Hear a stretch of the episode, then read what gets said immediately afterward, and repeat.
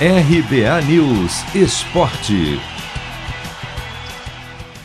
Técnico Roger Machado comemora a vitória tricolor por 1 a 0 no Fla-Flu e diz que reação do time foi premiada. Neste domingo, na Neoquímica Arena, em São Paulo, pela nona rodada do Brasileirão, o Fluminense fez um primeiro tempo bastante ruim e foi dominado pelo Flamengo, que, por outro lado, perdeu várias oportunidades.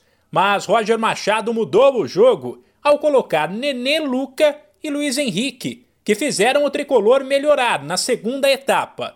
Além do jovem volante André, de apenas 19 anos, que entrou aos 41 da etapa final e balançou as redes aos 45, após cruzamento rasteiro na área. A vitória no clássico ainda encerrou uma sequência de quatro partidas sem vencer do Fluminense e aliviou depois da goleada sofrida diante do Atlético Paranaense.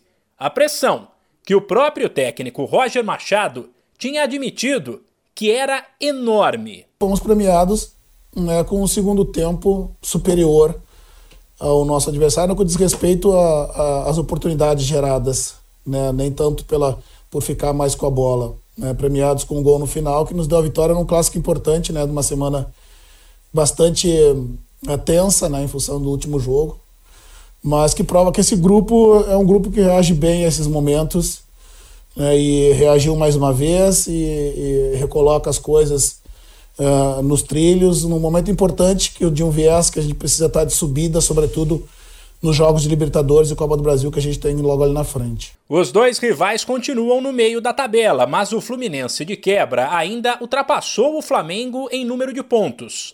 13 contra 12, sem esquecer que o rubro-negro tem duas partidas a menos, o que, por outro lado, não reduz a tensão de uma equipe que perdeu três dos últimos cinco jogos. O técnico Rogério Ceni destacou que o Flamengo criou chances, mas negou que o Fluminense tenha sido superior no segundo tempo e lamentou o fato de mais uma vez o time jogar desfalcado. Sempre propusemos o jogo, sempre tomamos a iniciativa do jogo em qualquer partida, desde que a gente chegou aqui. Não teve nenhuma partida que a gente não teve a proposição de jogo. Sempre criamos grandes oportunidades, nem sempre conseguimos converter em gols. Eu acho que o segundo tempo não foi tão abaixo assim, na verdade. Nós temos vários jogadores na seleção. Esse é o sétimo jogo que a gente faz com um elenco bem reduzido, curto.